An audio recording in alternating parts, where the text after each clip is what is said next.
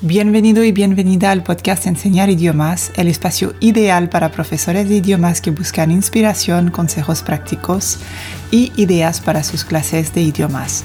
Conducido por Helen Collinet, formadora y profesora de idiomas, este podcast te ofrece una ventana al mundo de la pedagogía lingüística. Bienvenido en este episodio número 5 sobre dictados en clase de idiomas. Yo sé que los dictados tienen un poquito mala fama porque nos recuerda a nosotros en el colegio. Lo que pasa es que creo que en la clase de idiomas los dictados pueden ser un aliado cuando le damos un pequeño twist, cuando le cambiamos un poquito las formas de hacerlo que no lo utilizamos para trabajar la ortografía, sino que lo utilizamos para trabajar otras habilidades y otras competencias. Y eso para mí es la clave. Muchas veces cuando yo hablo de ese cambio drástico que hice en mis clases de idiomas, también ha sido muchísimas veces saber usar una actividad y el por qué lo estoy utilizando, entonces lo voy a utilizar a propósito y con buena eficiencia, es decir, sin malgastar ni energía ni tiempo de clase, porque yo con solamente dos horas a la semana, pues la verdad es que se me pasa muy rápidamente, no tengo mucho tiempo para hacer muchas cosas y tengo que enfocarme sobre lo que funciona de verdad. Así que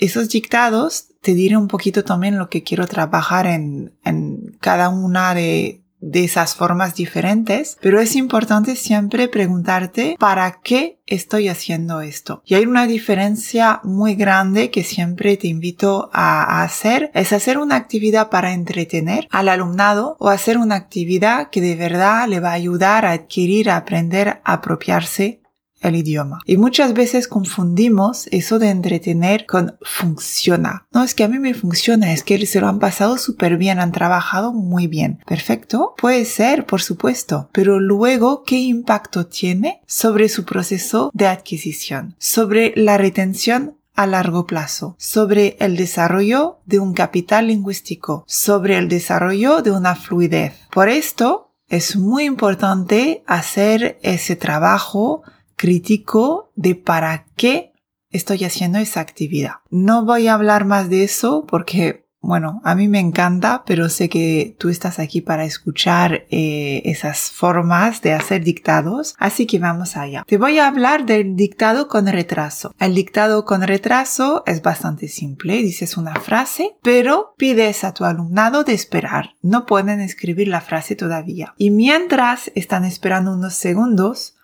tú les vas despistando con eh, palabras sueltas, con ruidos. Ellos lo que tienen que hacer es intentar memorizar la frase, retener la frase en su cerebro. Y después de unos segundos, pues van a escribir la frase. Eso nos permite trabajar un poquito más ese anclaje mental, esa representación mental de estructuras que pueden tener en su cerebro, lo que luego, después de un tiempo, va a mejorar la fluidez y va a mejorar también, por ejemplo, la conjugación de los verbos porque no tendrán que pensar en cuál es la forma para tal persona a tal tiempo verbal, sino que automáticamente van a anclar algunas formas de de preposición depende, por ejemplo, si enseñas alemán, pues el der, die, das, que cambia según está en el acusativo, en el lativo, bueno, todas esas cosas, ¿no? Entonces, esa actividad está muy bien para trabajar ese anclaje, esa representación mental en nuestra mente. Segunda forma de un dictado que puedes usar es el mad dictado o dictado loco. Es decir, que tú vas a leer un texto, no te vas a parar mucho, simplemente lo vas a leer una primera vez y vas a pedir al alumnado de escribir las frases o las palabras que, que reconoce al mismo tiempo. Luego vas a volver a leer el texto, pero vas a variar la velocidad y el ritmo de lectura. Por ejemplo, pues eh, yo ahora estoy hablando, pues voy a hacer así de manera muy rapidita y luego voy a hablar y ah, voy a gritar y voy a hacer así esas modulaciones, esos cambios en mi voz, también para despertar un poquito. Luego el alumnado se pone en pareja y van comparando. Y luego tú les puedes enseñar el texto. A mí siempre me gusta enseñar el texto después y, y vemos un poquito lo que era de verdad lo que estaba diciendo. Esa es una actividad muy buena para trabajar la discriminación auditiva. Y la discriminación auditiva es una de las primeras competencias que tendríamos que hacer, que trabajar en nuestras clases, porque es lo que nos permite distinguir las palabras y distinguir las palabras luego las reconocemos y luego hacemos primero ese va y ven a ver qué significa esto, así me entero y luego pues podemos seguir. Pero si no entendemos lo que nos están diciendo, pues va a ser complicado leer un texto, reaccionar, contestar, mantener una conversación y muchas veces esa parte de trabajar la discriminación auditiva, yo lo he visto mucho en libros de textos que te hacen como la fonética, ¿no? La pronunciación, eso se pronuncia así, esos son los sonidos, ¿no? Que está muy bien, pero es que lo que pasa, pues ya está. Haces un sonido y está muy bien reconocer un sonido, pero es que yo creo que lo que estamos haciendo es otra vez hiper segmentando el idioma demasiado, cortando en pequeños segmentos el idioma. El idioma, pues, vale, sí, son sonidos, pero nuestro cerebro lo que intenta hacer cuando escucha algo es un conjunto de segmentos, de sonidos, que forman una palabra para reconocer una palabra. Cuando tú no reconoces ni una palabra es cuando, uff, no me entero de nada. O cuando reconoces pocas palabras, te abrumas y dices, es demasiado complicado, nunca lo podré conseguir. Por eso es muy importante trabajar también esa discriminación auditiva, pero a través de palabras. ¿Vale? Sobre todo cuando estamos en un nivel principiante cero patatero que no sabemos nada. Tercer forma de dictado es, bueno, te voy a dar diferentes formas, pero es dictado con andamiaje, es decir, con ayuda cuando les cuesta muchísimo a tu alumnado o quizás tienes algunos alumnos o alumnas que pues les, cuesta, ¿no? Entonces puedes entregar una hoja con el dictado, pero solamente hay la primera letra de cada palabra. Entonces es como ya ya tienen una pista, un algo y el esfuerzo parece menor de lo que realmente es. Porque hay personas que se bloquean totalmente cuando le dices un dictado y piensan, uff, qué difícil porque ellos automáticamente piensan en la ortografía. Cuando yo, como te he dicho, en clase de idiomas yo creo que antes de todo la discriminación auditiva es muchísimo más interesante que la ortografía en sí. Cuando estás en niveles intermedios y avanzados, vale, pero cuando estás con niveles principiantes, A1, A2, pues no, hay otras cosas que tenemos que trabajar antes. También lo puedes hacer con el espacio de las letras de cada palabra. Entonces, pues eso es un poquito más para trabajar la ortografía y ayudar a que sepan, pues, más o menos cuántas letras. Es un poco como el ahorcado, pero en formato dictado, ¿no? Y ya te dicen la, la palabra. Luego, puedes usar una hoja en la que solamente van a ver los consonantes, pero sin las vocales. Y tu alumnado va a tener que rellenar eh, pues las vocales faltantes. También eso pues es más fácil y permite acercar el idioma, esa discriminación y bajando sobre todo el filtro afectivo, ese estrés, esa ansiedad que puede producir hacer un dictado sobre todo en una lengua extranjera. Y finalmente,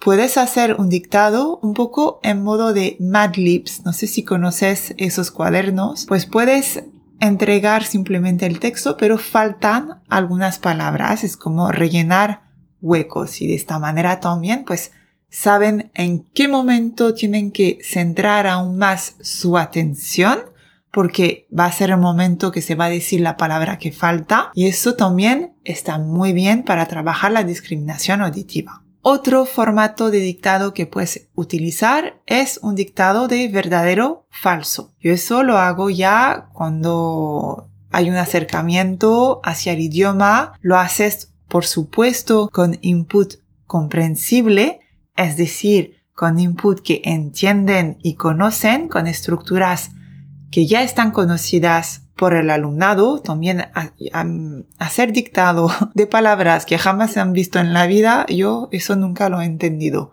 Pero bueno, lo digo también aquí otra vez por si acaso. Y puedes crear frases sobre el alumnado. A mí me gusta mucho después de una asamblea, de unas semanas, pues hacer esto y así pues es sobre ellos y ellas el dictado. Eso pues crea una buena conexión también con el grupo. O lo puedes hacer también sobre un texto que has estado leyendo o que vas a leer. Yo lo utilizo cuando hago trabajo a través de novelas, porque sí también trabajo la literatura para enseñar idiomas y lo hago antes de un capítulo digo frases y tienen que decir si piensan que va a pasar o no va a pasar en ese capítulo. Entonces, pues se hace dictado, frase por frase, luego el alumnado pone verdadero o falso y luego pues verificamos. Muy simple. Y luego hay otro tipo de dictado que es un dictado en pareja. Ese tipo de dictado no está para la discriminación auditiva, no está para la ortografía, es para trabajar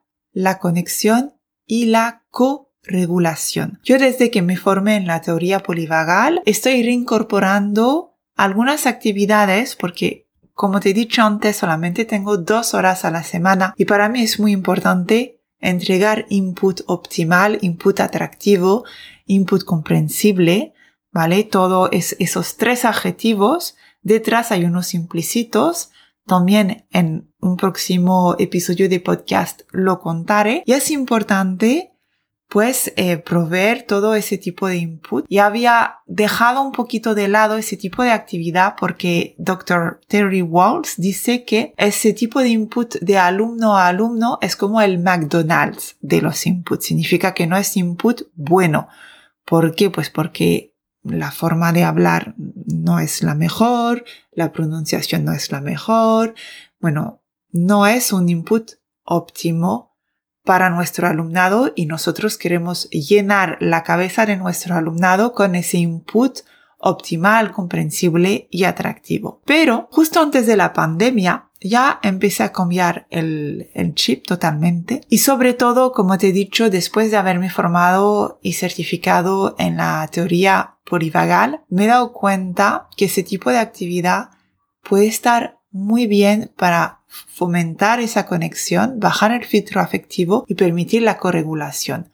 Muchas veces el hecho de estar en una clase de idiomas, por el hecho de estar en otro idioma, ya es como tu nivel de vigilancia de a ver qué va a pasar está por encima que de costumbre. Nos puede pasar cuando tenemos que viajar en un país en el que no hablamos el idioma. Yo, por ejemplo, la semana que viene viajo a Ámsterdam empiezo a entender un poquito porque tengo varias amigas, es ya la cuarta, quinta vez que voy, entonces ya eh, empiezo a tener mis marcas, pero es verdad que cuando hablan no me entero de nada. Y cuando tengo que coger el tren, cuando tengo que coger ahí algunos transportes, comprar cosas, pues tengo que como estoy ahí en, en alerta eh, máxima para intentar pillar algo, no equivocarme y estar segura de que voy a llegar a, al sitio donde tengo que llegar. Y ese tipo de actividad de dictado en pareja en el que pues hay un alumno que tiene el texto y el otro alumno puede tener el texto con huecos, por ejemplo, pues eh,